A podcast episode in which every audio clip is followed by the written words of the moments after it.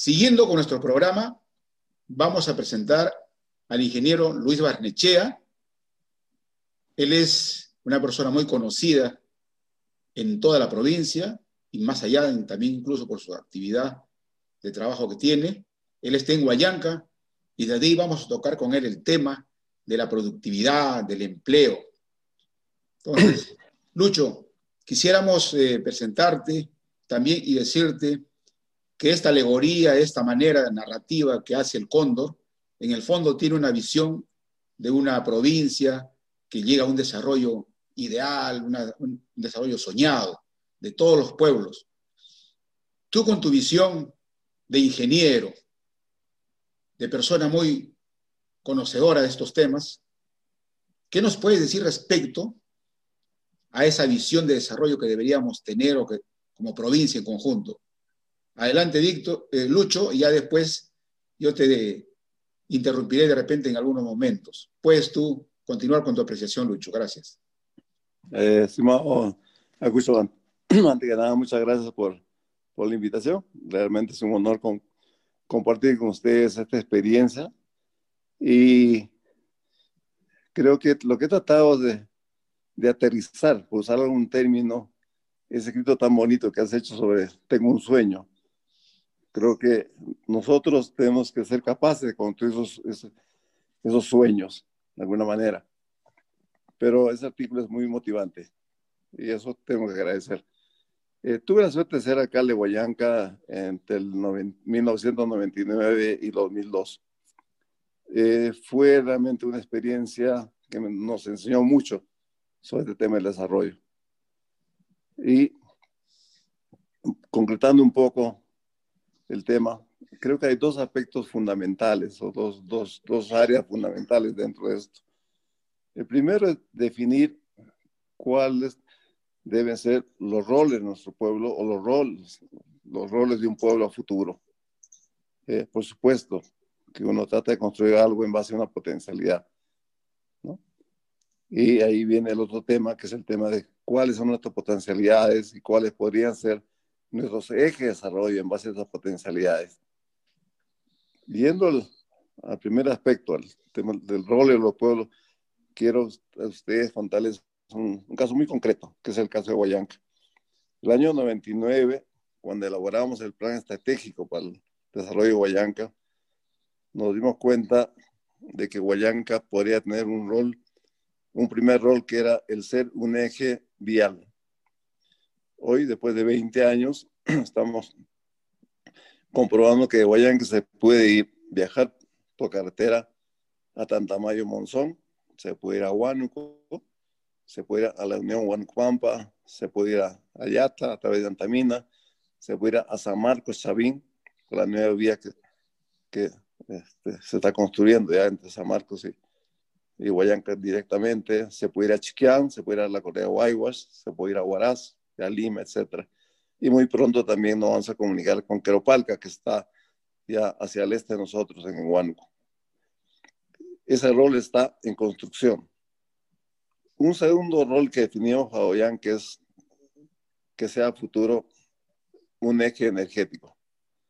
Hoy en Guayán que está la subestación Vizcarra, una de las más importantes del sistema interconectado nacional, una de las más modernas también, que alimenta Antamina. Que alimenta a la mina Salada y posiblemente a otras minas que, que existen en este corredor minero alimenta a Huayanca y abastece energía eléctrica a cuatro provincias de Huánuco.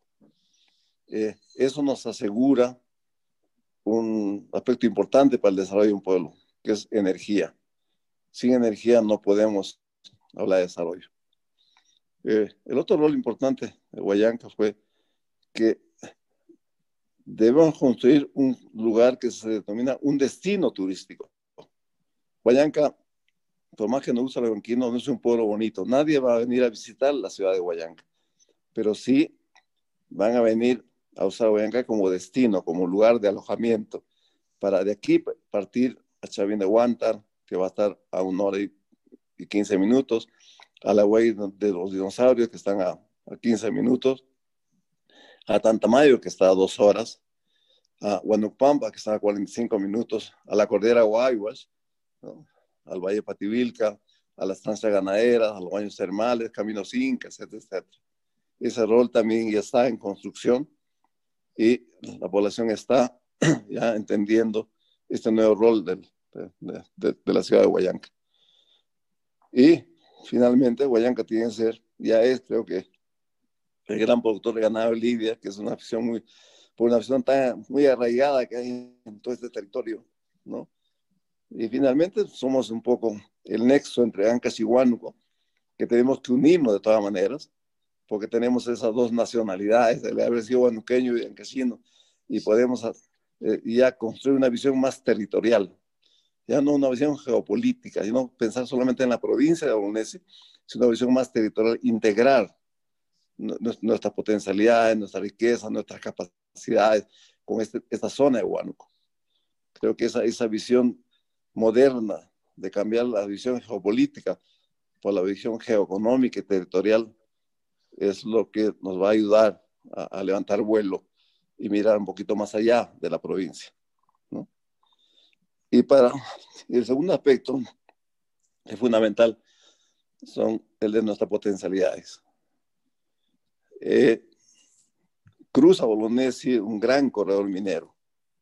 La Corea Huayanca es un, corredor de enormes recursos mineros. Juan Salá tiene 50 años eh, explotándose y hace un año y medio anunciaron reservas para 50 años más. La empresa Nexa, que está desarrollando el proyecto Hilarión, que posiblemente se, explote por, por Aquia, está entrando el yacimiento en Guayanca. Hasta ahora se dice que es de 10 a 12 veces el tamaño de Juan Salá y han anunciado hace un, par de semanas que en la Corea Guayanca, que está entre Akia y Huasta y Guayanca, existe el yacimiento de zinc más grande de Latinoamérica hasta hoy día, y siguen buscando más reservas. Está el, el proyecto Atalaya, está la mina Palca que conocemos, está Pachapaqui, ¿no?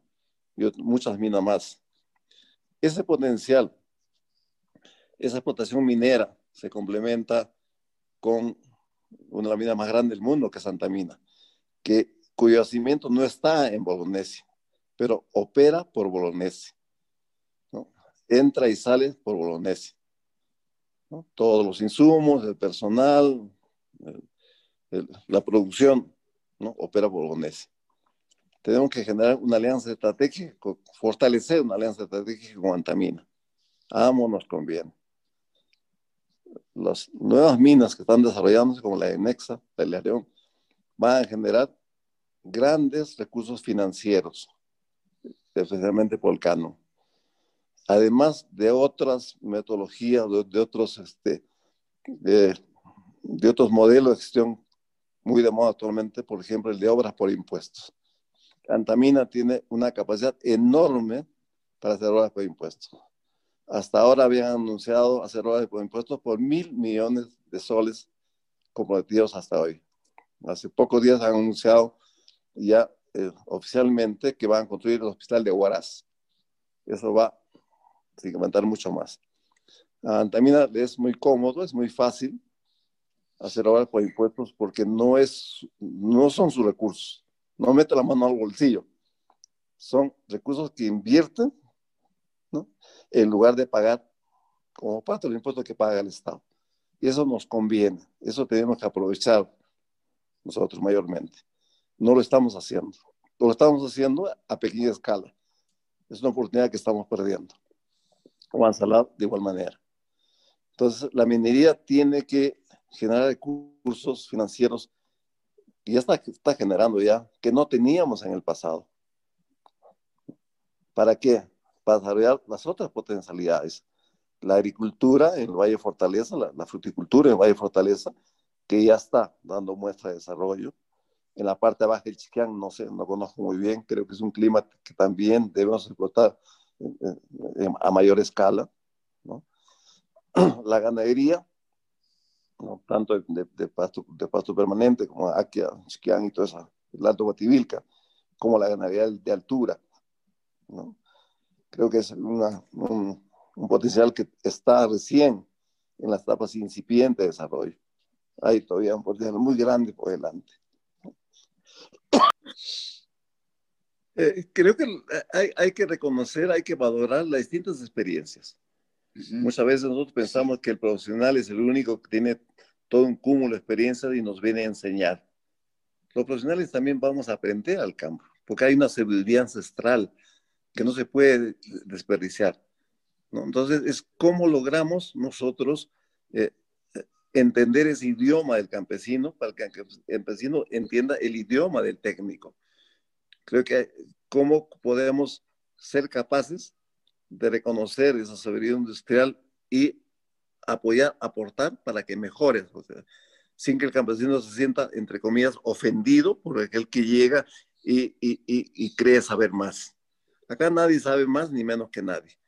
Creo que hay que sumar esos conocimientos, hay que sumar esas capacidades, esas potencialidades, no solamente en conocimiento, sino también a veces en gestión.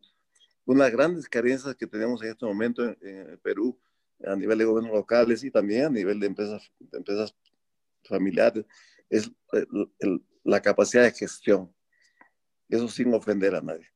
¿no? Creo que los alcaldes a veces no se dejan ayudar porque creen que lo vamos, le estamos diciendo que son inútiles. Y no es así. El alcalde tiene que aprovechar el capital humano que existe en los pueblos. Eso, eso no es reconocer su incapacidad, al contrario. Un gerente aprovecha el conocimiento del abogado, del ingeniero industrial, del, contador, del, del, financiero, etcétera, etcétera es eso, un, alcalde es un gerente de un pueblo. ¿Y cuántas personas hay dispuestas, a, como de colaborar con el desarrollo de un pueblo? ¿Qué responsabilidad, repetimos, de todos?